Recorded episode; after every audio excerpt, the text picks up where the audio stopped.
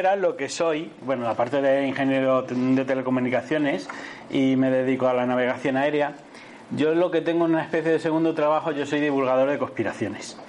Y sí, suena así, pero la verdad es que llevo un tiempo haciendo esa, divulga esa labor, creo que cada vez un poco más en serio.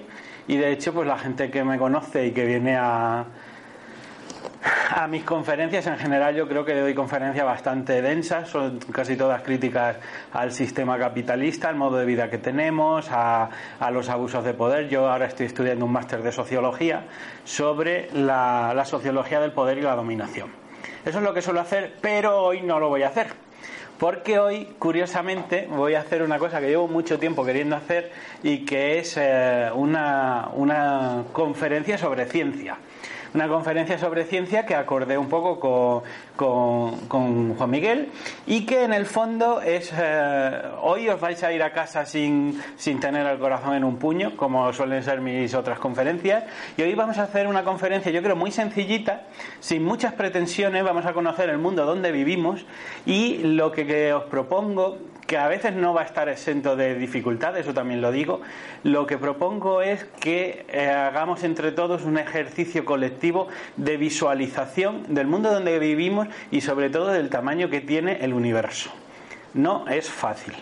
De hecho, una de las cosas que me he dado cuenta aparte de que eh, la mente humana tiene em, evidentes limitaciones para, para, entender, por ejemplo, lo que son determinadas magnitudes, lo que es... Es que, de alguna manera, lo que quiero deciros es que hoy nos vamos a asomar al infinito, al concepto de infinito que tenemos, pero no infinito en el sentido espiritual, que también. Nos vamos a asomar a ese infinito matemático. Y yo estoy casi seguro que no voy a lograr mi objetivo.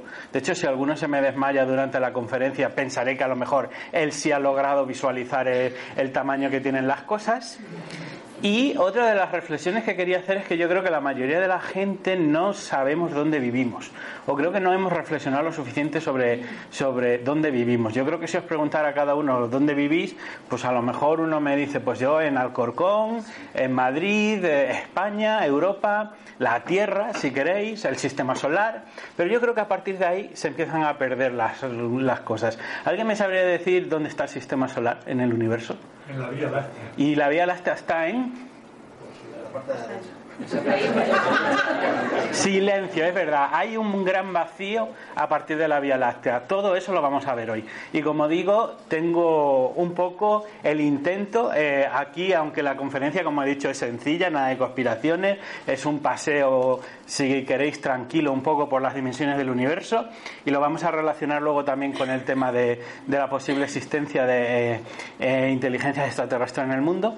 Sí es verdad que es, como digo, una conferencia tranquila, pero también es verdad que eh, va a jugar mucho, mucho con las proporciones. Así que bueno, eh, solamente os pido un poco de colaboración, tratar de cuando digo cifras o comparativas, tratar de visualizarlo, porque en el fondo es el gran ejercicio de la, de la conferencia y como digo, si alguno se me, se me, mm, se me desmaya es que quizás ha empezado a acercarse a lo que quiero decir. Bueno, pues empezamos. Pues bueno, tenemos aquí lo que era el... Eh, vamos a, centrarnos, como dice él, vamos a tratar un poco de unir esta conferencia también con, lo que es eh, el gran motivo de, esta casa, ¿no? que es el tema de la doctrina espírita, y lo vamos a hacer con un hombre o con una figura que tenía un doble ámbito. Por un lado era...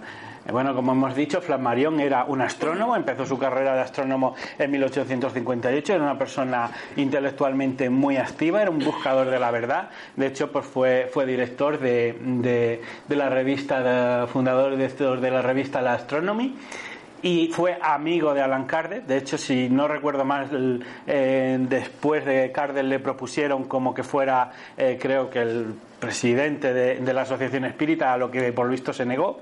Y como digo, es una persona muy inquieta, muy sagaz y un buscador de la verdad en todos los campos. ¿no? Eh, si, su destacada labor como científico, que era notable, y aquí le vemos pues manejando un telescopio de la época, es verdad que yo creo que trató de unir todos esos campos, fue alguien que trató de lograr esa síntesis, no solo quedarse eh, en el vacío dato eh, científico, Esta es una ilustración de él, una ilustración que viene a, significar, aunque la he visto en otros sitios de, mm, un poco de esoterismo, viene a, significar eh, ese buscador de la verdad que como ves se asoma al, firmamento, se asoma al orden de la creación, a la, maravilla de la creación y digamos trata de llegar más allá. Eh, he elegido esta, esta mm, este grabado porque realmente es exactamente lo que yo quisiera hacer esta tarde aquí con vosotros, ¿no? Eh, vamos a intentar encarnarnos en ese, en ese Señor que se arrodilla un poco maravillado al observar eh, la grandeza del firmamento y en el fondo es exactamente lo que digo, lo que quería hacer. Eh, todo esto está sacado bueno, o digamos la, el, eh, Flammarion escribió en 1862 un libro que se llama La pluralidad de los mundos habitados. Este es un trabajo científico que ahora, bueno, mm, digamos que en la actualidad lo que sabemos de ciencia a nivel científico, digamos, ha superado con mucho lo que, lo que sabía Flammarion en su día. Luego vamos a hacer algunos repasos de esos apuntes. Pero sí, lo que está estudiando es una cosa que además ahora está muy en boga, porque sabéis que llevamos muchos años buscando exoplanetas. Es decir, posibles planetas actuales donde eh, podría haber vida extraterrestre y además que sea inteligente.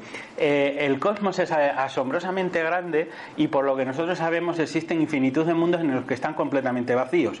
Que se dé la vida un inteligente o simplemente la vida en un planeta depende de una, de, una serie de factores que luego un poco citaremos y en este estudio Flammarion lo que hace es digamos esa síntesis que ahora lo podemos ver más o menos evidente pero en la época no era tanto pensar cómo qué requisitos debía de tener un planeta para que fuera capaz de albergar vida física, ¿no?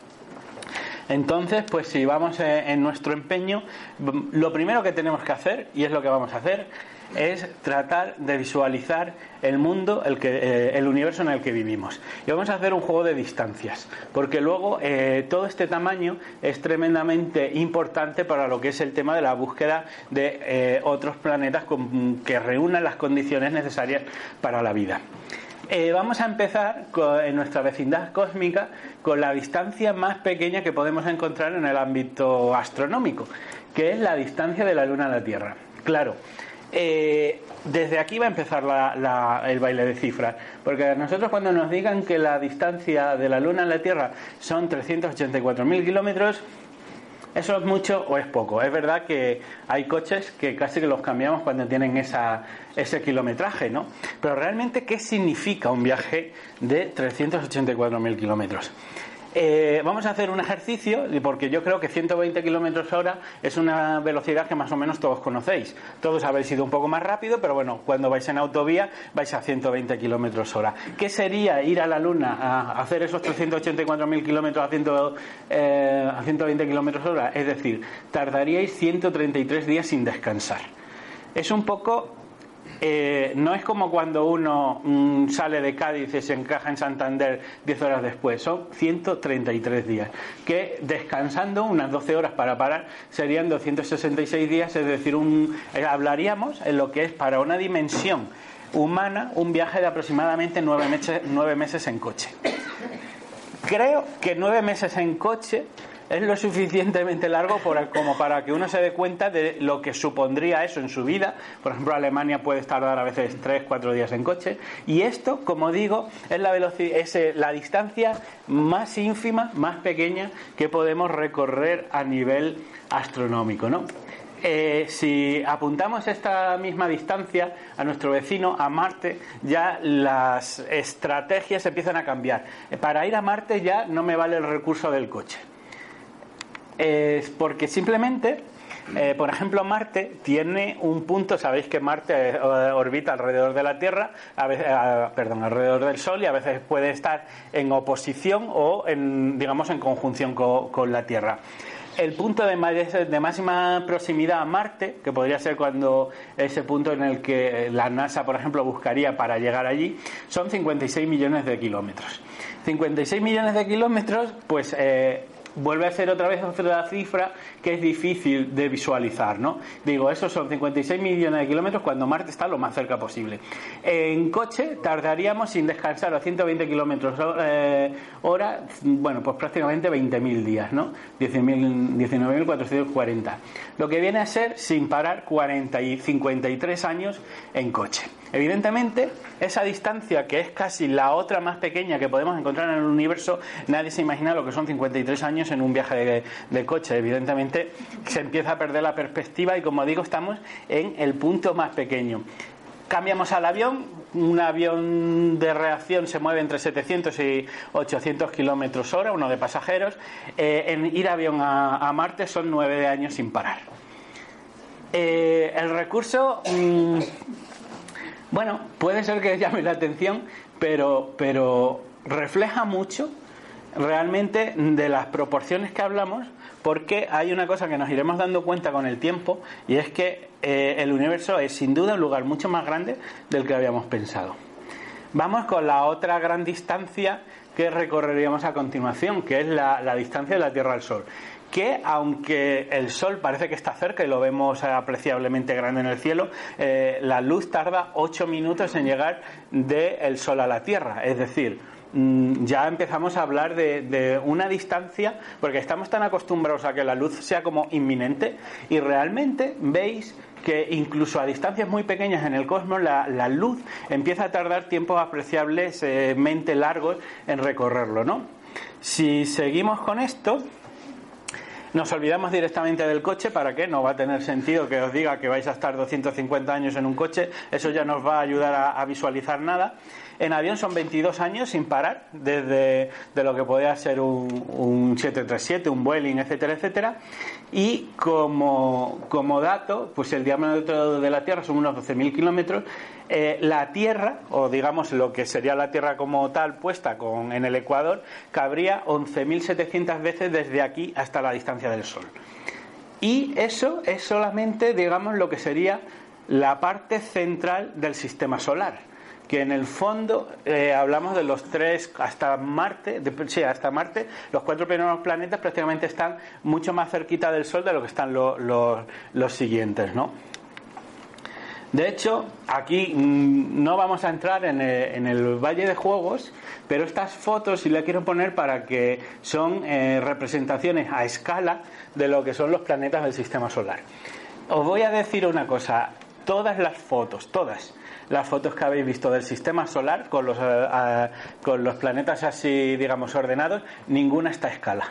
Si acaso a escala logarítmica, pero ninguna está a escala. Por una razón, no hay manera de representarlo en un, digamos, en un dibujo. Cuando tú haces un, si, si lo representas digamos, eh, manteniendo las longitudes, las bolitas son tan pequeñas que no se ven y si dibujas las bolitas, o sea, los planetas de tal manera que los ves, realmente necesitas una necesitarías una hoja de varios eh, decenas de metros a lo mejor y realmente no tiene sentido, ¿no?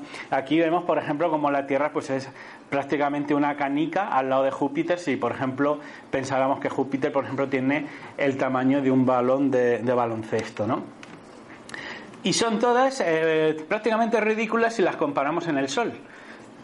Y es curioso porque digo que es muy difícil hacerse la idea realmente porque el Sol ni siquiera es una estrella grande. O sea, conocemos multitud de estrellas que son mucho más grandes que el Sol. Aquí tenemos un ejemplo cómo eh, relacionamos el Sol con Sirio, Pollux y Arturo. Y vemos que el Sol, en este sentido, eh, pues vuelve a tener otra vez la, característica de, canica.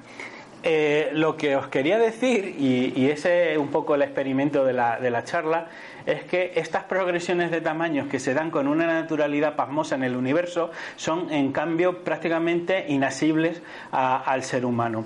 Si no lo vamos a hacer, pero si yo, por ejemplo, bueno, vamos a hacer luego algunos ejemplos, pero, pero si yo, por ejemplo, os preguntara que si el Sol, por ejemplo, tiene el tamaño de una naranja, que ¿cuál sería el tamaño relativo de Arturo? En este caso, prácticamente no aceptaríamos ninguno, por lo que digo. No tenemos, los humanos no tenemos esa capacidad de escalar en dimensiones, en tamaño.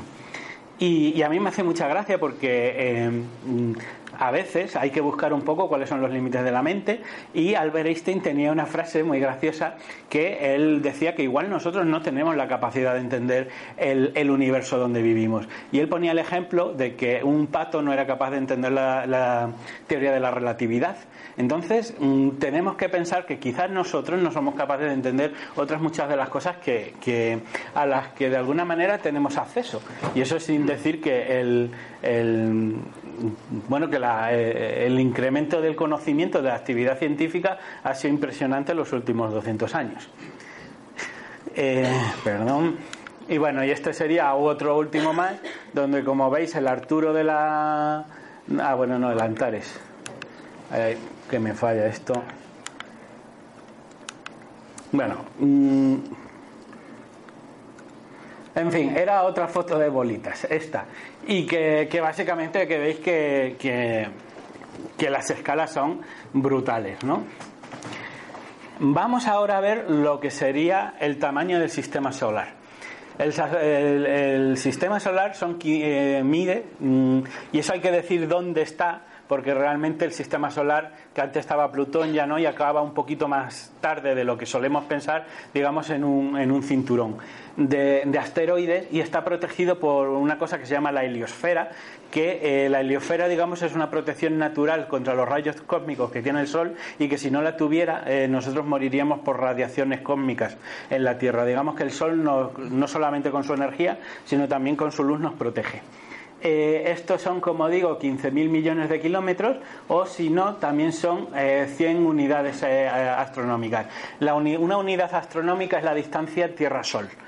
Entonces, si vosotros ponéis el Sol, la Tierra y digamos el fin del sistema solar, os veis que en realidad la distancia de la Tierra al, Sol es solo el, el 1% de toda la distancia total eh, del sistema solar. Entonces, lo que os decía es que no cabe ningún tipo de representación, porque es terriblemente largo, ¿no? Aquí está un poco lo que os iba a contar, ¿no? que no hay ninguna de las fotos del sistema solar que estén a escala porque realmente es imposible. Lo que vamos a ver aquí es, esto sí estaría eh, a escala, pero es a escala logarítmica. Con lo cual, eh, cada unidad de, como veis, cada unidad de, de, distancia, uno es eh, uno, el siguiente es 10, el siguiente es 100. En realidad eh, es cada uno, o sea, cada paso multiplicar por 10 el anterior. Si hacéis el ejercicio veis que sería tremendamente largo. Y aquí estaría un poco representado en el punto este.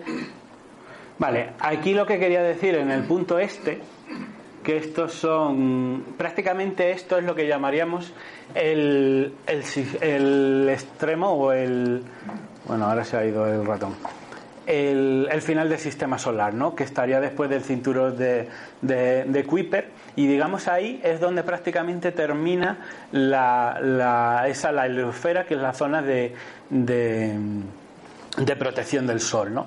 Eh, lo que encontramos a partir de la heliosfera, digamos, es el medio interestelar, que es un medio tremendamente agresivo y que, como veis, esto está en torno a un año luz del Sol.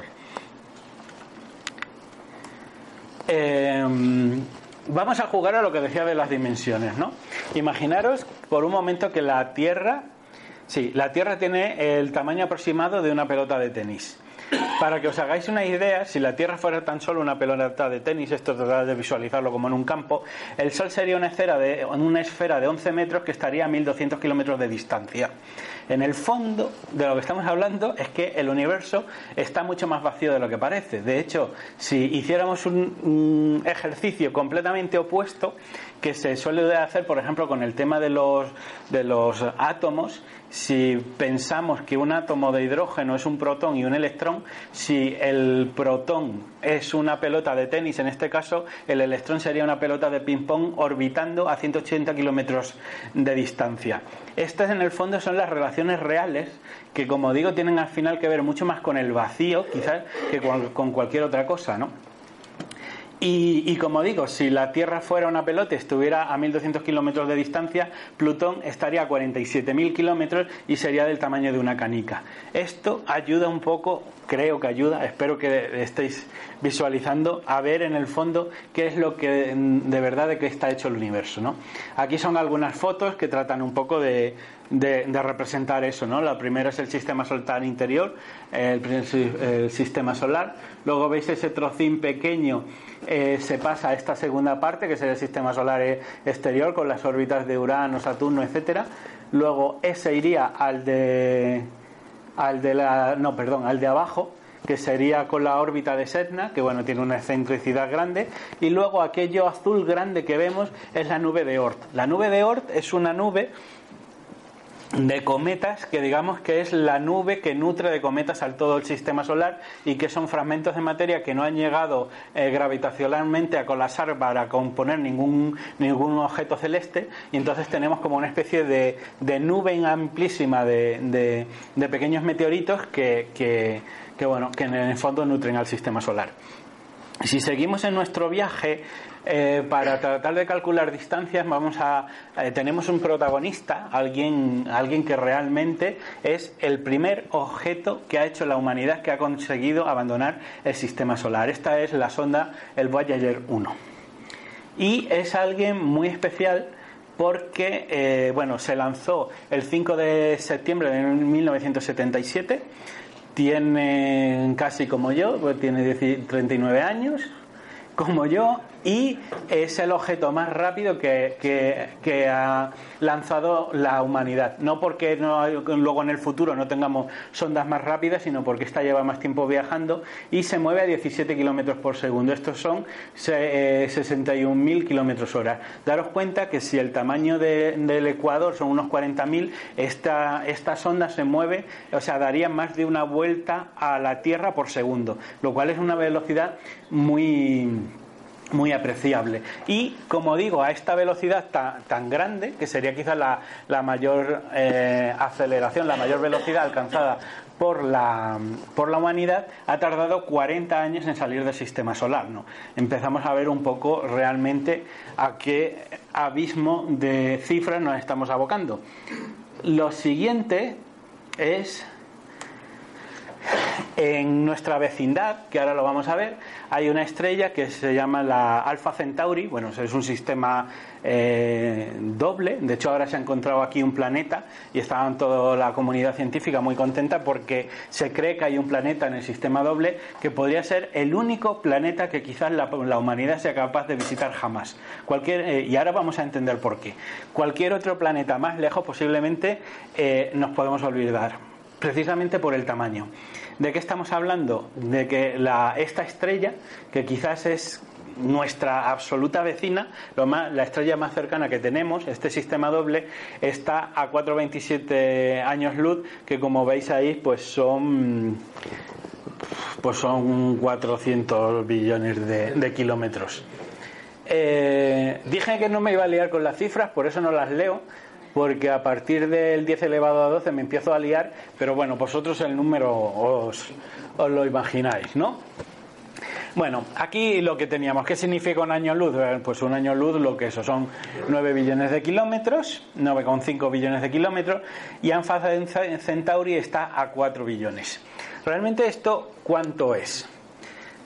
Mm, lo digo, si el eh, a la velocidad que el Voyager ha tardado 40 años en abandonar el sistema solar, tardaría 70, sí, 75 milenios en llegar a la, estrella próxima más cercana que tenemos en la, en la galaxia. Es decir, esto explica un poco cuál es la grandísima dificultad que vamos a tener para, eh, para abandonar nuestro mundo tanto que se dice de Marte, etcétera, posiblemente no podamos nunca salir del sistema solar. Es más, probablemente los únicos que pueden salir del sistema solar sea la inteligencia artificial que el hombre desarrolle, porque no creo que haya ningún humano que aguante esto. Para empezar, necesitarían una especie de colonia eh, que se fuera, mm, digamos, eh, eh, reengendrando en la nave y eso es imposible de moverlo. Y daros cuenta que qué significa de que una nave tarde 75 milenios en llegar a la estrella más próxima que hay en todo el cosmos. O sea, realmente es un tanto ridículo. ¿Qué son 75 milenios? Bueno, yo creo que el único ejercicio de memoria que os puedo pedir para que recordemos tiempo sería si acaso el nacimiento de Jesucristo, que son apenas dos milenios, porque bueno, más o menos nació Cristo, el Imperio Romano, luego vino la Edad Media, aunque es un tiempo muy largo, medio lo podríamos visualizar. Vale, pues eso como 35 veces más. Eh, solamente pensáis de que Altamira eh, está en torno a los 15.000 años, los neandertales se extinguieron hace unos 40.000 años. O sea, pensar de que una sonda que llegase ahora a Alpha Centauri tendría que haber nacido antes de que se extinguieran los neandertales. Eh, me hace gracia, pero es que ejemplifica muy bien el, un poco por absurdo, que es como una reducción al absurdo, pero por lo inmenso que es todo, ¿no? Eh, no lo pongo ahí, pero bueno, los 75, eh, hace 75 milenios lo que estaba pasando en la Tierra es que los primeros pobladores humanos, los primeros rastros eh, arqueológicos estaban llevando a América, ¿no? Entonces os podéis imaginar un poco cuál era el estado de desarrollo de de, la civilización humana. Y además esto, y lo veremos un poco más tarde, vislumbra otros problemas también para el tema de que nos visiten otras, otras inteligencias, porque incluso si andaran mucho más rápido y técnicamente no pueden pasar de la velocidad de la luz, ya vemos que la velocidad de la luz ya tarda cuatro años eh, simplemente en llegar a la estrella más próxima de un sistema, que es en, este caso Alpha Centauri. Incluso si nosotros pudiéramos movernos a esa velocidad, eh, un viaje de cuatro años es tremendamente complejo tecnológicamente nosotros estamos tardando seis meses a Marte y no hemos sido capaces de poner un humano en Marte todavía, ¿no? Seguimos. Esto que tenéis aquí es vuestro vecindario astronómico. En el centro está el sistema solar, luego alrededor está, mm, bueno, está Alpha Centauri, un poquito más abajo, y luego todas estas, digamos, son aquellas estrellas que dentro de lo que sería la Vía Láctea pues más o menos son nuestras vecinas. Esto es eh, exactamente el vecindario. Y como veis, lo que está aquí representado tiene eh, un radio de 30 años luz. Pues 30 eh, años luz multiplicar por 7 la distancia anterior que hemos visto a Alfa Centauri. En el fondo este tipo de cosas a mí me resulta muy curiosa porque casi nadie se plantea quién es su vecindario, digamos cosmológicamente.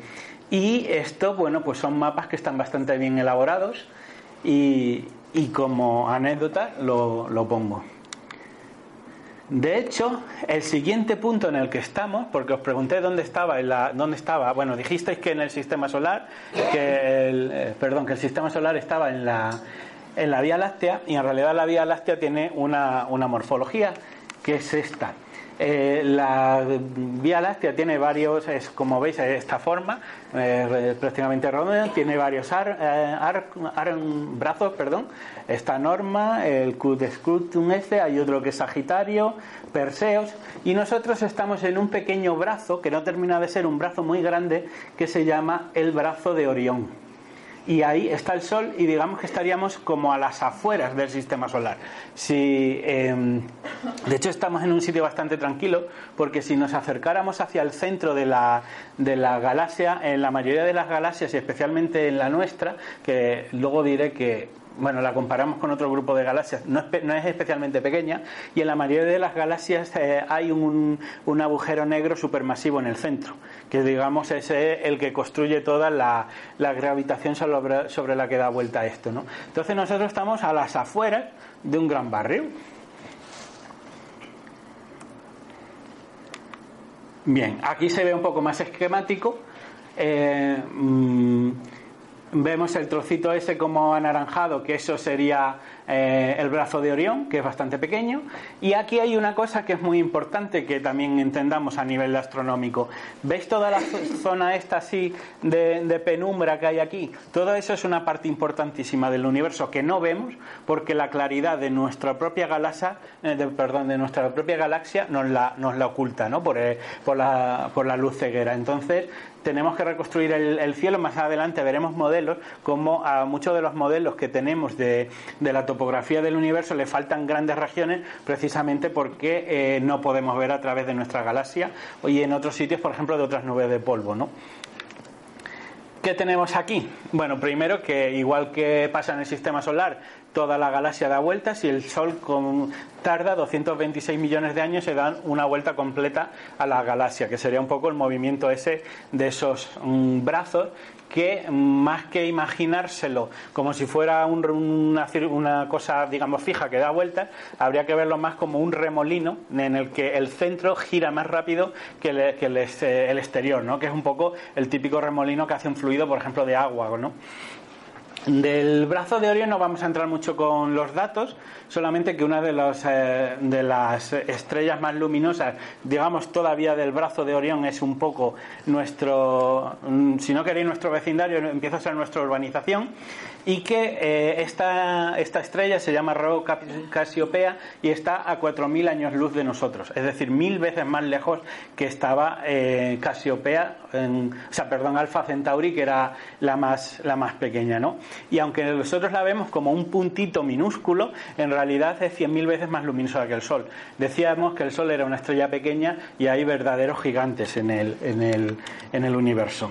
Esto espero que se vea bien esto es una foto del brazo de Orión. Esto sería un brazo entero, creo que es Sagitario, arriba otros más externos y digamos eh, una serie de fotos. Esto no es una foto como tal, quiero decir. A lo que vamos a ver a partir de ahora ya son, digamos, simulaciones y representaciones por ordenador que se hace del universo, porque eh, para, primero, para hacer esta foto deberíamos de estar por encima del plano de la galaxia, cosa que a lo mejor estará a 40.000 años luz y no podemos ir allí.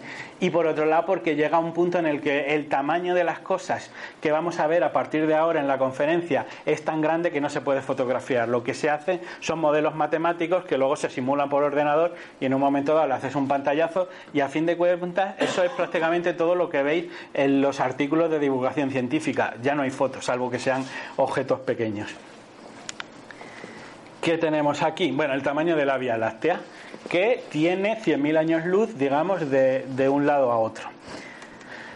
100.000 años luz empieza a ser eh, a quedarme sin recursos para que alguien piense cuál es el tamaño que tiene esto. Abajo lo pongo en kilómetros, mm, ¿vale? Y bueno, estamos, eh, para que os hagáis una idea, estamos a 25.000 años luz del centro de la galaxia. Como digo, un tanto hacia las afueras. Y aquí viene una cosa súper importante. O sea, nuestra galaxia tiene en torno entre 200 y 400 millones de estrellas. No solamente que sea tremendamente grande, sino que el Sol es una estrella pequeña y que solamente en nuestra galaxia hay del orden de, cientos de miles de millones de otras galaxias. Eh, esto es súper importante porque cuando eh, veamos un poco lo del tema de la búsqueda de civilizaciones inteligentes en el universo, los, científicos han pasado al resto del universo. Dice, vamos a buscar solo en la, solo en la, en la Vía Láctea. Realmente el resto del universo, para empezar, es prácticamente inabarcable y para seguir, creo que tenemos tantas estrellas solamente en nuestra galaxia que vamos a tratar de, de calcular cuáles son las probabilidades de que existan otras civilizaciones aquí, ¿no?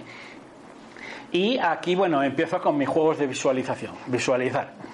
Si la Vía Láctea tuviera el tamaño de una persona, el sistema solar sería como un glóbulo blanco. Digamos, yo creo que es una buena comparación de lo que son los tamaños, ¿no? Además, pensar eh, si la Vía Láctea tuviera el tamaño de una persona o bueno, es que o el sistema solar el tamaño de un glóbulo blanco. Igual lo tendría que haber relacionado con la Tierra, pero es que la comparación no es casi no existe porque si el sistema solar es como un glóbulo blanco, la Tierra prácticamente sería pues como un ¿cómo vamos a decir? No como un átomo, pero sí como, como una molécula. Entonces, realmente perdemos la perspectiva. Y eh, en el otro sistema podríamos decir que si el sistema solar fuera como un campo de fútbol, la galaxia entera sería como la Tierra, ¿no? En el fondo mm, hay imágenes de error, ¿vale? Pero es un poco el... Eh, espero que, que, ayude a haceros una idea de las dimensiones entre uno y otro. Sin embargo, y esta galaxia, por grande que sea, es simplemente una galaxia más en el universo, ¿no? Aquí hay un dato importante, ¿no? Cuando decíamos, y yo creo que ya se empieza a ver, que la luz es demasiado lenta eh, para el universo. El universo es mucho más grande que la Vía Láctea y en cambio solamente un rayo de luz tardaría 100.000 años en cruzar la galaxia. Eh, esto significa de que cuando mm, para que un rayo cruce la galaxia, nosotros eh, tendría que haber salido prácticamente en los tiempos en los que Atapuerca estaba habitado, ¿no? Entonces, mm, como es una parte apreciable del universo. Y aquí tenemos una cosa que es eh, el grupo local. Y aquí es donde, eh, o cuando os he preguntado dónde vivíamos, prácticamente todos habéis quedado callados. La Vía Láctea forma parte de, un complejo que se llama el grupo local.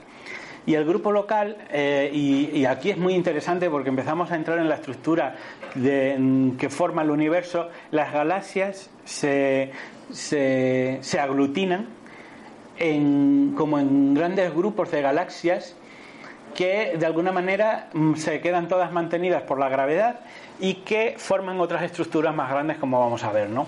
El tamaño del grupo local son 4 millones de años luz, que prácticamente pues es 40 veces el tamaño de la galaxia.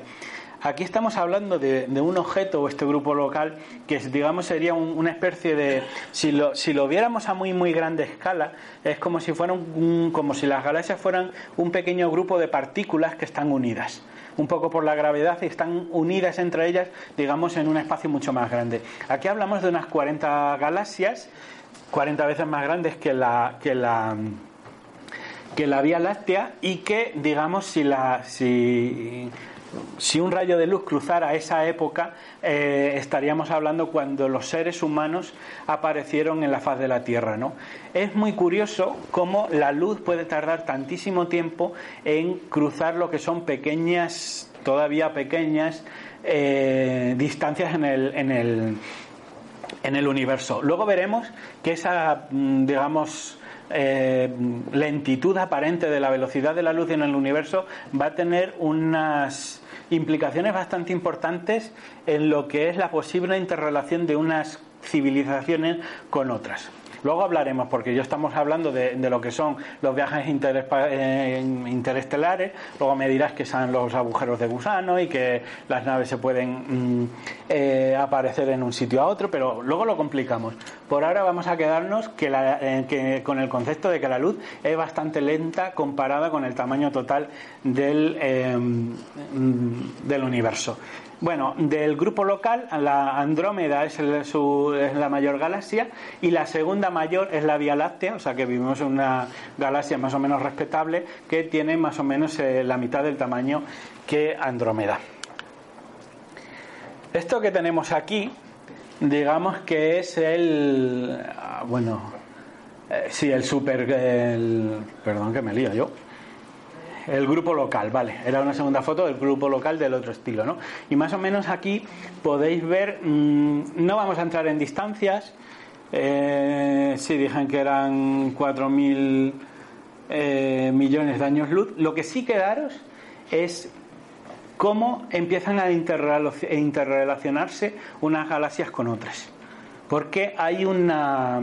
se mantienen, como he dicho, por la gravedad, pero quizás aquí lo interesante ya no sean las distancias, de las cuales ya prácticamente vamos a quedarnos sin referencias de, ningún tipo para entender esas magnitudes, pero sí que me empieza a interesar mucho más cómo la materia cósmica se, se agrupa, porque eso, digamos, define la forma del universo y es súper interesante. Esta es otra foto del grupo local, que bueno, es una foto de cielo donde han ido poniendo, poniendo uh, zonas. Sería súper interesante, mm, lo que pasa es que nos iríamos de tiempo y posiblemente os aburriréis, cómo se hace para medir las distancias eh, de las estrellas, porque es quizás eh, la herramienta que la humanidad ha tenido para hacer todo este tipo de mapas y para saber qué espacio ocupamos en el, en el, en el universo. Y sin embargo, el grupo local forma parte de una estructura aún mayor. Esto empieza a ser la estructura base del universo. Eh, nosotros, como he dicho, la Vía Láctea, bueno, estábamos en el brazo de Orión, la Vía Láctea está, este, el brazo está en la Vía Láctea, la Vía Láctea está en el grupo local y eh, el grupo local está en lo que se llama el supercúmulo de Virgo. los supercúmulos, bueno, esto tiene, como veis, ya una distancia de 107 millones de años luz, es tremendamente grande. Aquí en el centro veis em, bueno, lo que sería eh, el, grupo local. Y esto que estáis viendo aquí ya no son galaxias. Todos esos em, puntitos que veis, más que galaxias, son cúmulos de otras galaxias. Esto es una, una, una distancia tremendamente abismal, pero eh, digamos que esto es la unidad de la cual está construida todo el resto del universo. Las galaxias se, se acumulan, se, se, forman, o sea, digamos, se agrupan en supercúmulos y mm, solamente, por ejemplo, nuestro cúmulo de, de, de, Virgo, que es 26 veces más grande que el grupo local, eh, mm, creo que no he puesto el dato, me parece que agrupa unas 2.000 galaxias. Mm, lo importante, aparte del tamaño, que como digo ya no hay referencias, es que todo esto es una estructura más o menos estable, pero que empieza a dibujar una topología, que es la siguiente. Bueno, aquí he puesto una referencia, dice, si el supercúmulo tuviera, eh, si el supercúmulo fuera como el Monte Everest, el sistema solar tenía el tamaño de un grosor de un pelo humano. Entonces, realmente daros cuenta Mm, solamente eh, qué referencias tiene. ¿no? Esta es otra foto del supercúmulo y como digo tiene sí, unos 100 grupos de, cúmulos y galaxias, que en total son unas 2000. Y eh, lo que ese supercúmulo de Virgo está en una entidad todavía mucho mayor que se llama el superclúster o el, el complejo de supercúmulos de Piscis. Y esto ya empieza a ser el universo que esto se va a repetir, eh, el universo es mucho más grande, pero veis que las galaxias se empiezan a, digamos, a agrupar en una serie de estructuras que recuerda un poco a como si fuera un gran estanque de agua con, con vamos a llamarlo como no voy a decir como protozoos o como paramecios porque no sería eh, así, pero es verdad que las galaxias eh, tienen dos cosas. Una es que dejan grandes huecos entre ellas, o sea, hay zonas del universo en los que, que sepamos no hay absolutamente nada, y luego cientos de, galaxias se forman en una especie de grumos, y digamos que esos grumos digamos, son la, estructura básica del universo. Aquí hay otra foto donde digamos también ya se empieza a ver eh, esa especie de, agua como si tuviera, mm, no sé, podemos llamarlo babillas o algo así, pero en el fondo son unos filamentos y estos filamentos eh, son eh, dos de las estructuras más grandes que conoce la humanidad. hay dos tipos, se llaman, se llaman superfilamentos y, y supermirallas. Y los filamentos son que cientos de miles de galaxias forman unas especies de hilillos que se van alargando a través de un universo mucho más largo, lo cual si fuéramos capaces de coger toda la foto y hacerla más pequeña, veríamos que en el fondo parecen unos estilos de vida que, como yo digo, recuerdan un poco a los protozoos, a los cilios, a, de alguna manera esas de hecho, los primeros, eh, eh, las primeras muestras de la vida, que es como el ADN, el ARN, son como cadenas. En este sentido, llama la atención que, que miles de galaxias que son inmensamente más grandes de lo que podamos imaginar, las galaxias hagan, finos, eh, finos, finos no son, pero bueno, hilos, ¿no? Y luego las otras que son supermurallas, que no serían membranas propiamente dichas, porque quizás la membrana está como mucho más cerrada, pero sí que serían como pequeñas superficies que de alguna manera se van moviendo entre ellas por la, por la gravedad, ¿no? Y luego hay una cosa todavía un tanto más grande, y es que en 2006 los científicos anunciaron el descubrimiento de tres filamentos alineados que formaban la estructura más grande conocida por la humanidad. Era un compuesto de galaxias densas y manchas enormes de gases conocidas como las manchas Lyman alfa. ¿Qué es esto que vamos a ver aquí? Esto, digamos, es la estructura del universo más grande que conocemos. Si veis ahí partes importantes que, faltan, que como digo hay muchas zonas del espacio a las que no tenemos acceso por la, por la luz cegadora que, que engloba, y luego esta especie de, de... Yo si viera esto, yo la primera vez que lo vi, ¿os, habéis, eh, ¿os acordáis cómo es cuando ponéis unos virus en una, en una caldeta de cultivo y, las, digamos, ¿cómo se llama eso? Los, cultivos de virus tienen como una forma así irregular. Yo es lo primero que vi. Y digo, y esto es el universo. A mí me llama mucho la atención cómo será el medio aún más grande en el que estamos. Pero me parece tremendamente simbólico que las estructuras más grandes que el ser humano es capaz de, de ver recuerden o asemejen de alguna manera a la biología más básica que, nos compone al mismo tiempo, ¿no? Esto es otra, otra de las estructuras en 3D, porque esta, bueno, la anterior, ya veis mi dificultad para ir para atrás. Esto veis que es como si fuera en 2D, como si lo fuéramos desde arriba, y este siguiente es un modelo 3D. Digamos es un cubo que en el fondo lo que estamos viendo es un cubo, porque todo el espacio que estamos viendo es cúbico. Y veis, por ejemplo, aquí en el centro, cómo hay, mm, esto a mí, mm, bueno, pues quizás por el color elegido, pero he dicho que asemejaba a la biología, y esto yo, mm, si lo veis, desde luego da la sensación de ser, por ejemplo, algas en suspensión en un océano, y como digo, luego hay zonas que están eh, inexplicablemente vacías. ¿Veis ahí que hay como un hueco negro? Ese hueco negro tiene, tiene posiblemente el tamaño de cientos de miles de veces nuestra galaxia. O sea, eso no es un huequín que hay ahí, eso es un espacio dimensional inmenso en el que, que nosotros sepamos no hay absolutamente nada. Es verdad que eh, el universo todavía guarda grandes misterios para nosotros. Por ejemplo, hay dos cosas que no sabemos lo que son, que son la materia oscura y la energía oscura, pero a lo que es, y que además los conocemos porque tienen efectos gravitacionales, pero a lo que es, digamos, nuestra, mm, nuestro parecer, todo eso está completamente vacío.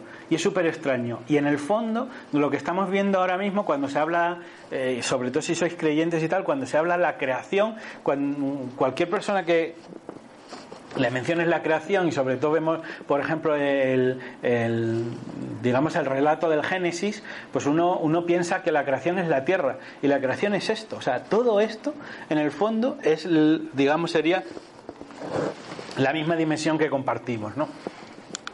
Además, hay una cosa que me parece muy curiosa cuando he dicho de que lo anterior a mí me parecían como que si esta y lo otro, como que estuviera relacionado con el elemento agua y, como si esto fuera una especie de algas en, digamos, en, suspensión, porque si vais a una de las primeras frases del primer capítulo del Génesis, antes de la creación, decía que el Espíritu de Dios eh, flotaba sobre, sobre las aguas, ¿no? En el fondo, todo lo que es el origen primigenio de la vida en muchas de las mitologías de todas las em, de todas las tradiciones alude a ese elemento acuoso al agua. Nosotros mismos al nacer pasamos los nueve primeros eh, meses de nuestra vida digamos en suspensión dentro del agua de, del, líquido em, eh, en, el, en, el, en el feto y tal. Y en el fondo llama la atención que ese universo tan vasto eh, asemeje alguna de esas propiedades con el tema del agua. ¿no? Esto es una mancha uh, Lyman alfa, pero como digo, es una simulación. Esto no se puede fotografiar. Esto básicamente es una idea de cómo podrían ser. Esta, si no recuerdo mal, tenía unos 300.000 años luz de, de, cabo a, a rabo, es mucho más grande que nuestra galaxia y bueno, pues, pues, pues ahí están, ¿no? Esto desde luego lo que es súper interesante son los debates científicos de cómo se ha ido llegando a todo esto, de cómo se ha ido descubriendo. Y aquí tengo eh, otra cosa que es mucho más grande que todo lo anterior, y es el universo observable. Esto no sabemos lo que es, Quiero decir, no es que sean los límites del universo, no, son los límites de la creación, pero sí es todo aquello que podemos llegar a ver. Y esto es súper importante que, lo entendáis, porque el universo es más raro, como decía al principio, de lo que parece. Eh, son 93.000 millones de años luz. Quedaros con la cifra, mm, no hay más.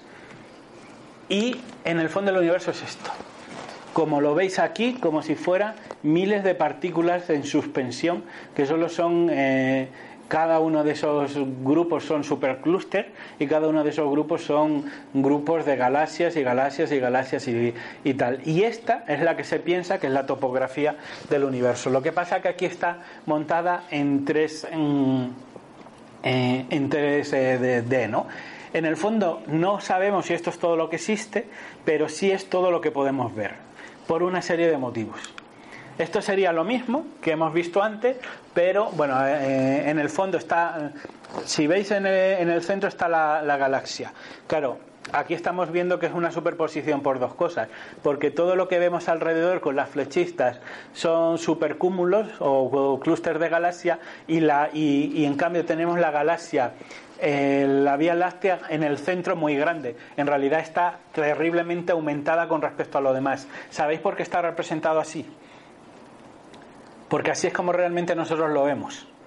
Todo eh, esto sería no tanto un mapa en 3D de cómo es el universo de verdad, sino cómo se ve desde la Tierra. Entonces nosotros lo que vemos es en primer lugar la Vía Láctea y demás todo lo anterior. Todos esos filamentos serían la estructura que he dicho del, del universo, ¿no? Y aquí todas son, pues lo que hemos dicho, los superfilamentos, los clústeres, las membranas, etcétera, etcétera, en el que hay, como veis aquí, pues eh, miles de millones de horas de investigación eh, no solo moderna, sino toda esta investigación que empezó en los tiempos de Flammarion y este es, eh, digamos, eh, el gran coloso o quizás la coronación de todos los esfuerzos que ha hecho la humanidad por entender o por hacer un mapa del mundo donde vive. Esta es nuestra casa, ¿no? Entonces, esto es lo que yo quería decir, que la mayoría de la gente no sabemos dónde vivimos, porque de hecho ni siquiera somos conscientes que habitamos un universo tan vasto. Esto es lo mismo, pero eh, desde lo que se llama la radiación de, microondas. Se piensa que el Big Bang dejó, digamos, un rastro, el Big Bang que fue como una especie, y, y, está mal dicho, como voy a decir, como una especie de explosión, pero no fue una explosión. Y digamos, esto es todo lo que aquella gran explosión ha dejado en el fondo de microondas de, en todas las direcciones. Y esto es lo que pensamos que es eh, el vestigio más antiguo que ha quedado del universo eh, que estalló, ¿no? Y sí, digo, aquí está todo lo que existe en esta dimensión. Hay otro tema importante que, bueno, por, hacer otra comparación, ¿no? Porque ya que dije que iba a hacer, que dice que el astrofísico Bruce Gregory ha calculado que si todas las galaxias fuesen guisantes, cosa que imaginaros, dice, pues habría quedado suficiente como para llenar un gran estadio polideportivo, ¿no? Eh, serían como 140.000 millones de galaxias. Bueno, yo las cifras de luego no hay que hacerlas mucho caso porque solo son aproximaciones, pero bueno, me quedo con que tratéis de imaginar cuántos guisantes caben en un estadio. Si solamente un guisante es un elemento, un guisante galaxia, es un elemento muchísimo más grande del que la humanidad podrá visitar jamás, pues entonces a lo mejor empezáis a entender lo que es la grandeza de la creación. Y bueno, luego hay otro tema, que aquí se lo pongo aquí, pero se han descolgado un poco con ellos, y es que dicen que piensan que el cosmos sería 250 veces más grande que el universo observable. Eso ponerlo entre comillas. ¿Por qué? Porque esto es lo típico que sale de vez en cuando en los, en los vamos a decir, en los artículos científicos y realmente mm, si alguien te dice que el universo, que el cosmos total es 200 más, 250 veces más grande que el universo observable, yo mañana saco otro artículo que dice que son 100. Primero no lo podemos ni visualizar y segundo yo dudo mucho de cómo sería eh, esos cálculos que nos llegan a inferir cuál es el tamaño total del, universo, ¿no? Bueno, aquí paso todo lo que son los eh, esos, años, esos años luz y abajo de todos a, kilómetros que como veis prácticamente me da la línea entera. Pero aquí hay una, aquí hay una paradoja. Mm, daros cuenta que el universo observable que lo vimos antes, eh, tenía un diámetro de 93.000 millones de, de años luz. Pero eh, esto lo contrasta y además eh, es una de las cosas que a nivel de ciencia estamos bastante seguros porque estamos bastante seguros que el universo solamente tiene 13.800 eh, millones de años.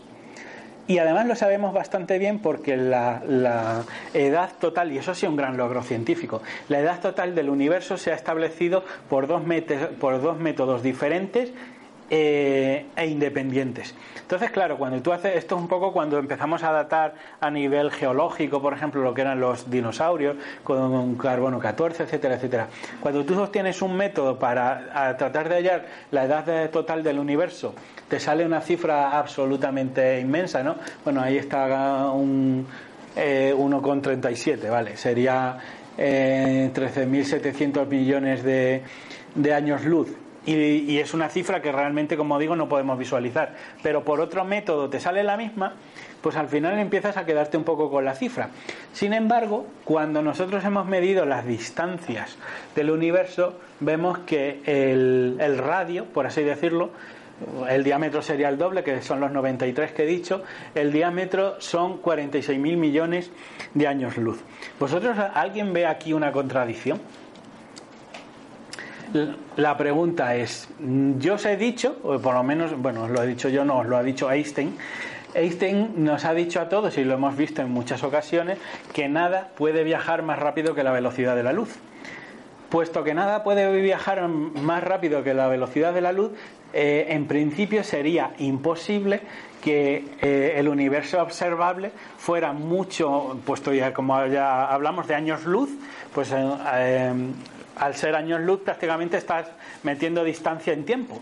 Entonces no podría haber nada que estuviera más distante que la velocidad de la luz. Si eso fuera así, significaría que el universo eh, o que hay objetos en el universo que se han movido más rápido que la velocidad de la luz, eh, violando lo que sabemos de la, de, la, de la ley de la relatividad. ¿Sabéis esto por qué es así? Esto es así por un tema eh, bastante curioso. Primero es porque cuando dije que la, creo que está en la siguiente gráfica, sí, esto es un poco lo que fue el Big Bang.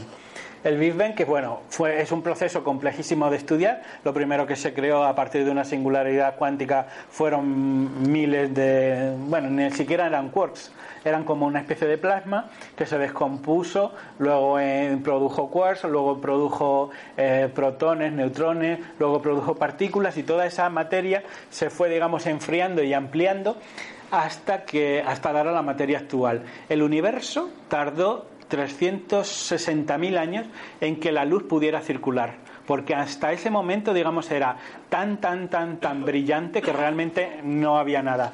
La sensación que tenemos ahora de que el universo es oscuro y vemos la luz a moverse entre ellas, tardó, como digo, 380.000 eh, años en ser lo suficientemente grande y lo suficientemente frío como que pasara eso. Pero lo que estamos viendo aquí no es una explosión.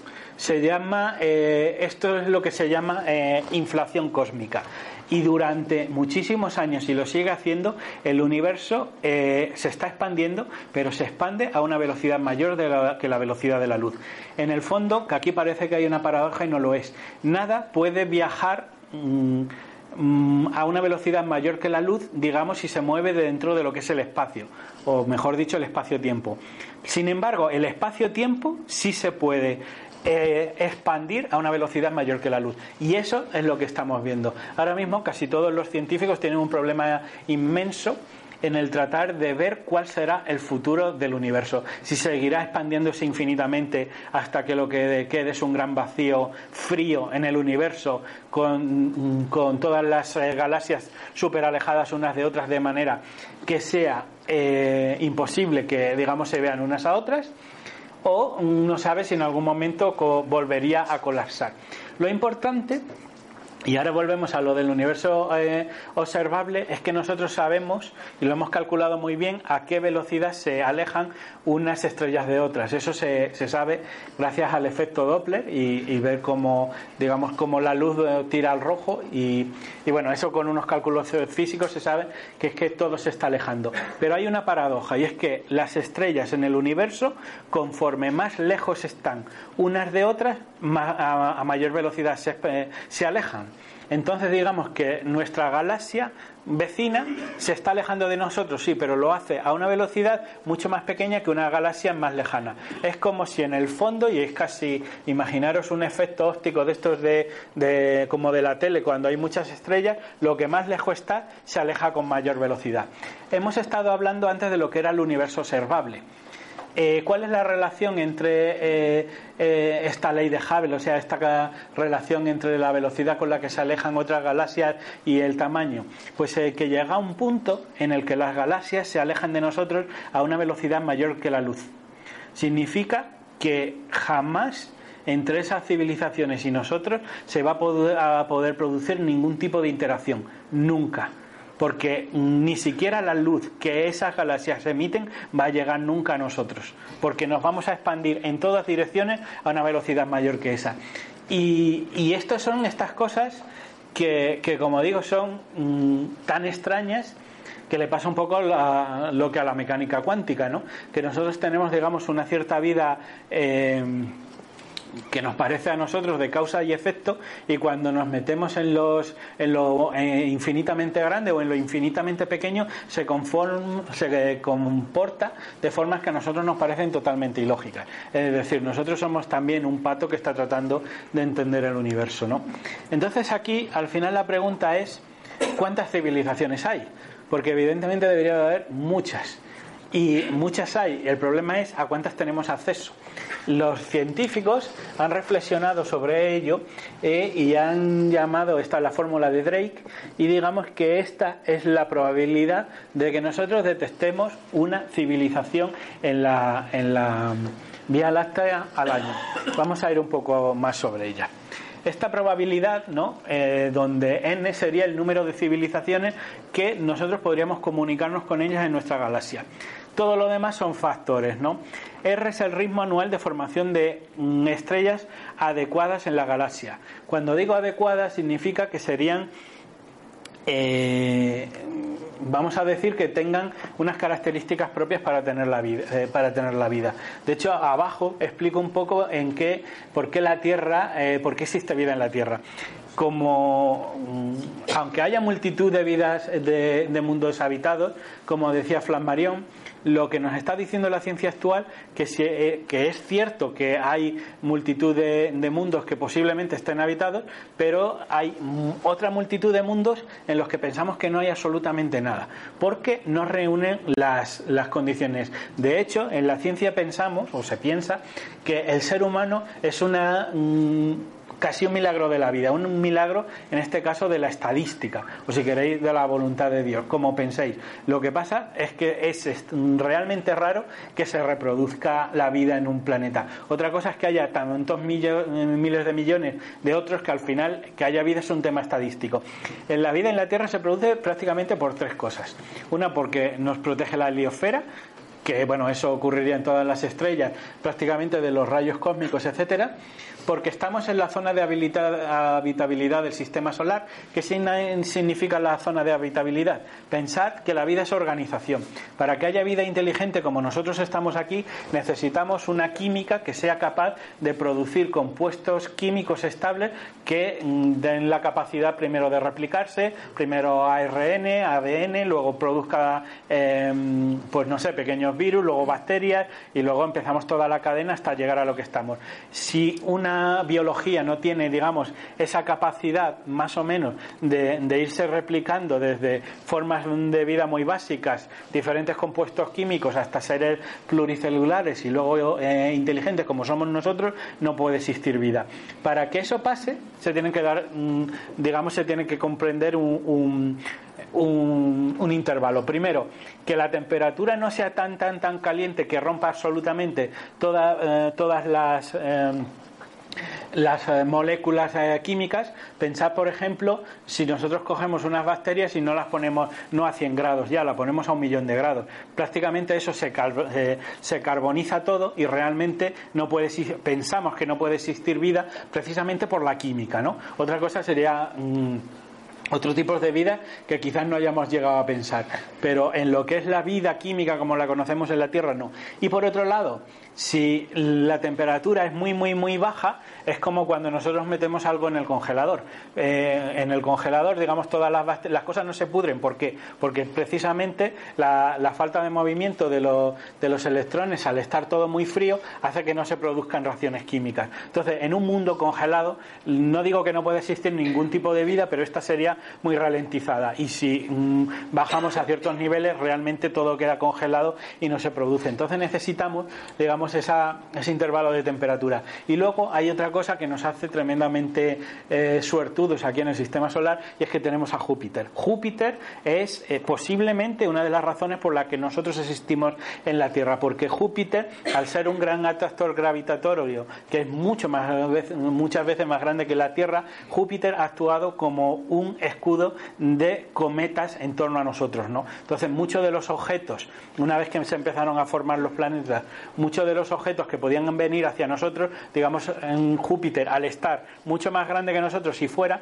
los ha ido recolectando. Y eso hace que, digamos, haya una posibilidad de vida en la Tierra. El último fue cuando lo de los lo de los dinosaurios hace 65.000 millones de, años, imaginaros que viniera un meteorito de esos cada, cada dos décadas. Ahí no hacía. Dime.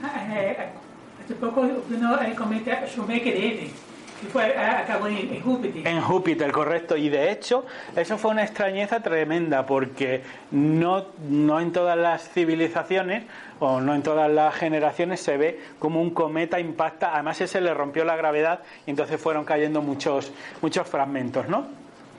Y bueno, aquí estábamos con el ritmo anual de formación de estrellas, fracción de estrellas que tienen planetas en su órbita. Claro, una estrella que no tenga planetas no, tiene, no van a tener civilizaciones como nosotros, ¿no? Número de esos planetas orbitando dentro de la ecosfera, fracción de planetas dentro de la ecosfera que la vida se ha desarrollado. O sea, todo esto son como fracciones.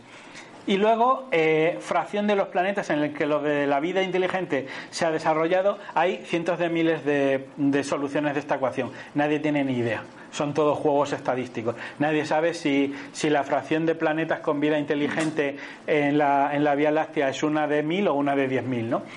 Y luego, lo más gracioso, el último, dice es el lapso metido en años que una civilización inteligente eh, y comunicativa puede existir. También pensaríamos que muchas de esas civilizaciones se acaban extinguiendo. Entonces, para contactar con ellas, no solamente tienen que haberse desarrollado, sino que tenemos que establecer contacto con ellas antes de que se autoliquiden.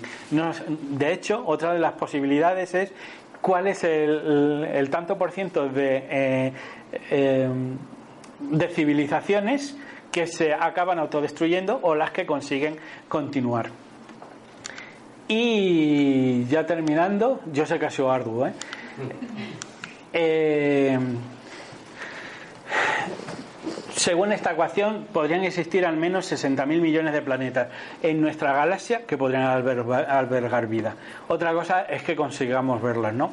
Entonces, aquí se da lo que se llama la paradoja de Fermi, que es la contra, digamos, una especie de, paradoja, una, eh, una, contradicción entre, por un lado, todos los estudios que nosotros hacemos, pensamos que la vida debería de ser, eh, no voy a decir muy, pero bastante eh, habitual en el universo, y por qué nosotros no, técnicamente, dejemos el fenómeno ovni al lado, pero en principio no hemos visto ningún tipo de civilización extraterrestre. ¿Por qué es posiblemente? Pues básicamente mm, de existir y de habernos visitado porque se ocultarían. De la misma manera que un fotógrafo de National Geographic cuando va a África, eh, bueno, nosotros sí porque somos también una, una, especie bastante agresiva, pero lo normal de una especie que estuviera más evolucionada que nosotros es que no quisiera interferir con nosotros.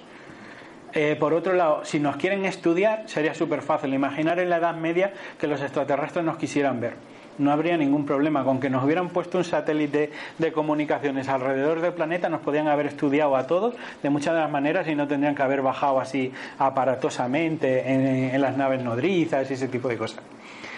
lógicamente, nosotros no les parecemos confiables. He puesto confiables, vamos a decir, violentos. Posiblemente una una civilización eh, inteligente más avanzada posiblemente no quisiera entrar a actuar también por ese tipo de cosas. Y luego por otra cosa, el choque cultural que una civilización nos provocaría a nosotros posiblemente sería un choque de civilizaciones que acabaría con, la, con el colapso de la nuestra.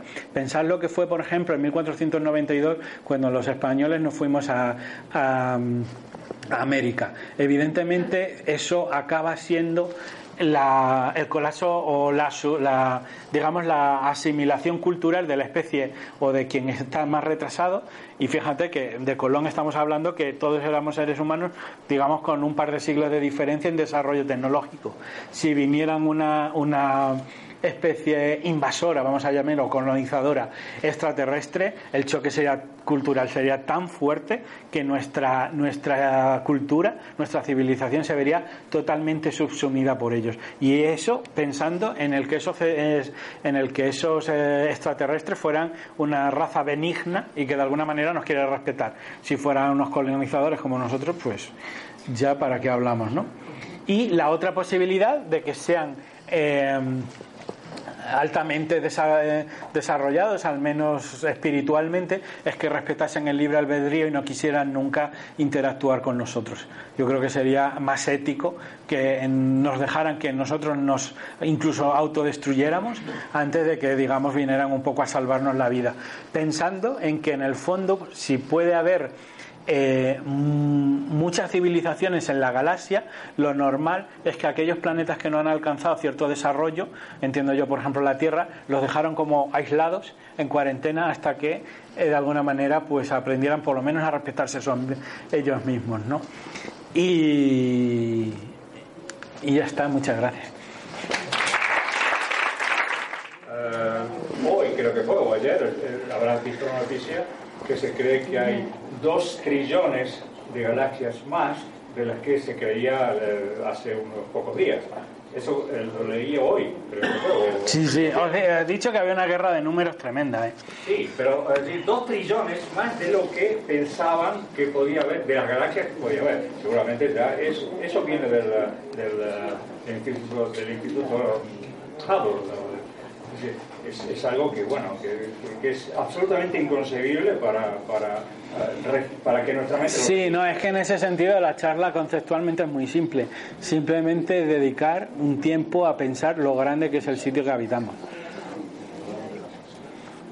Hmm. Bueno, pues nada, ah, dime.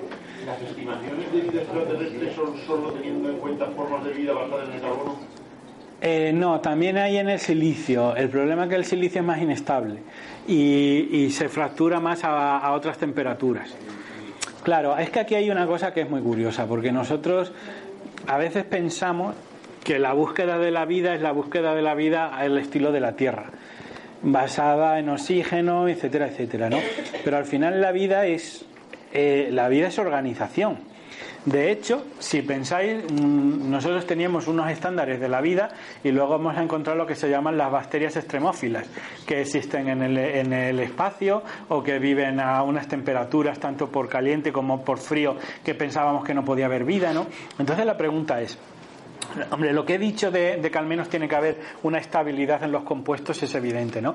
Pero a ti, ¿quién te dice que dentro del Sol, pues yo que sé, a 5 millones de grados no hay un, una molécula que empieza, digamos, a, conjugarse con otras y que tienen la capacidad de replicarse, etcétera, etcétera. Mientras las condiciones de vida sean lo suficientemente estables como para que durante miles de años haya una cierta evolución en la permanencia de esos compuestos, pues, pues quién sabe realmente. A lo mejor es que hay que, hay que ampliar mucho ese, ese círculo o esa. Daros cuenta que en el fondo el problema sobre la vida es que nosotros solo conocemos una ocurrencia de la vida, que es la de la Tierra.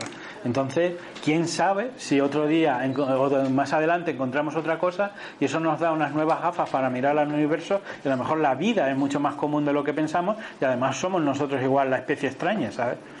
De hecho, se hacen simulaciones de cómo podría ser la vida en otros planetas variando mucho de los parámetros que hay. Por ejemplo, eh, aquí en la Tierra las plantas son verdes porque tienen una cierta. Bueno, necesitan hacer el tema de la, de la fotosíntesis, etcétera. Se piensa que las plantas en, un, en mundos con mucha menos luz que aquí serían plantas muy oscuras o tirando a negras porque el color negro atrae más la luz. Entonces, se hacen variaciones de ese estilo con todo lo que sea ciertos indicadores para construir la vida, pero bueno, que eso es una buena manera de sacarte un doctorado en astrofísica, pero no tenemos ni idea, ¿sabes?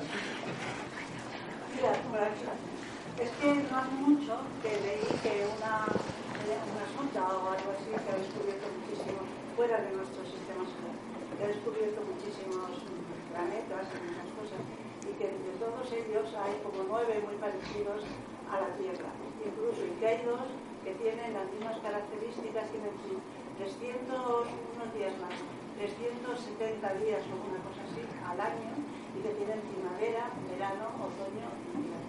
Claro, es que eso es lo que comentaba antes, que es la búsqueda de los exoplanetas, que de alguna manera alguno de ellos nos pueda no vamos a decir sí, albergar vida, que cumplan todos este tipo de cosas.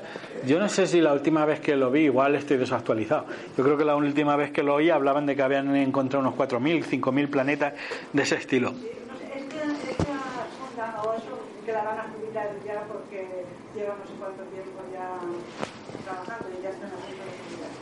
Pero que, que vamos, que era tan similar entre esos nueve que, eran, que posiblemente podrían tener eh, vida, pero luego que la casualidad de que tuviera los mismos días del año y las mismas... Sí, pero exactamente, piensa una cosa. Imagínate que encontramos a 3.000 años luz de la Tierra, lo cual es... Una cosa, no, no muchos, que sea, que no estará muy, muy lejana de la Tierra. Podría también, ahora mismo no me acuerdo, los años luz de, que estaba de la Tierra. Claro, pero ahora vamos a hacer un, un pequeño ejercicio. 3.000 años luz. Eso queda dentro de la galaxia y digamos sería un planeta más o menos vecino. Pensar que encontramos un planeta que es idéntico para tener la vida en perfecta. Solamente de nosotros mandar una señal de, de radio y que ellos la devuelvan, lo que sería una comunicación, yo te mando un WhatsApp y tú me lo devuelves, ya son 6.000 años. Así que vamos a olvidarnos del contacto. Y en la otra, como no sea el planeta está de Alfa Centauri, que está a cuatro años luz, de hecho, si, si no digo ya por la sonda, que como hemos visto lo de los... Mm, en el fondo lo que nosotros estamos haciendo es tratar de capturar alguna señal que pensemos que se le ha escapado a algún otro planeta. En ese sentido, quienes están siendo bastante eh, irresponsables y posiblemente a lo mejor algún día nos invaden por ello, es que nosotros hemos cogido todas las la televisión de, por ejemplo, los años 50, 60 y 70, está uh, todas las, las ondas de, pues no sé, los debates televisivos de Kennedy y Nixon están ahora mismo viajando por el espacio, porque nosotros hemos radiado todo eso. Desde luego, quien lo deteste, yo creo que no viene. Pero, pero en el fondo, nosotros estamos llamando la atención de que estamos aquí. De hecho, se piensa que una, una civilización avanzada lo que trataría de hacer es de no eh, emitir muchas ondas de radio al, al espacio exterior. Y nosotros la en el fondo, ahora un poco con los satélites se está cambiando, pero nosotros las comunicaciones que tenemos cada vez son más fibra óptica, etcétera, etcétera. Entonces, posiblemente en el, en el futuro la humanidad se vuelva más silenciosa a nivel de radio para dentro de, de, otras civilizaciones. Y, y si si nosotros eh, poneros de que por ejemplo para el año 2050 la humanidad apenas radia en el, eh, hacia el exterior estamos hablando de que una civilización madura como la humana solamente habría radiado ondas de radio prácticamente un siglo desde el año 1920 si queréis hasta, hasta el 2050 200 años. Después quizás nos apagaríamos. En el fondo es muy difícil detectar otra otra otra civilización. Y si lo hacemos, realmente eh, la comunicación, solamente por las condiciones Eso es lo que pensamos ahora. A lo mejor luego dentro de, de unos años, mm, eh, no sé, con el tema de la cuántica y cual, hay otro escenario que, nos imagina, que ni nos imaginamos. Lo actual es que la- el universo es tan grande que ni siquiera con la luz se podría hacer una comunicación que no requiriese prácticamente siglos en llevarse a cabo una conversación básica, lo cual en el fondo hace que hasta por lo que sabemos ahora que las civilizaciones estén realmente aisladas y solas o solitarias en el universo. No, pero Luz, Miguel, no vamos a decir que nosotros tengamos que llegar a ellos. Puede ser que ellos lleguen a nosotros. Mejor llegar nosotros a ellos. Bueno, pues si no hay más dudas, os levantamos el castigo por él.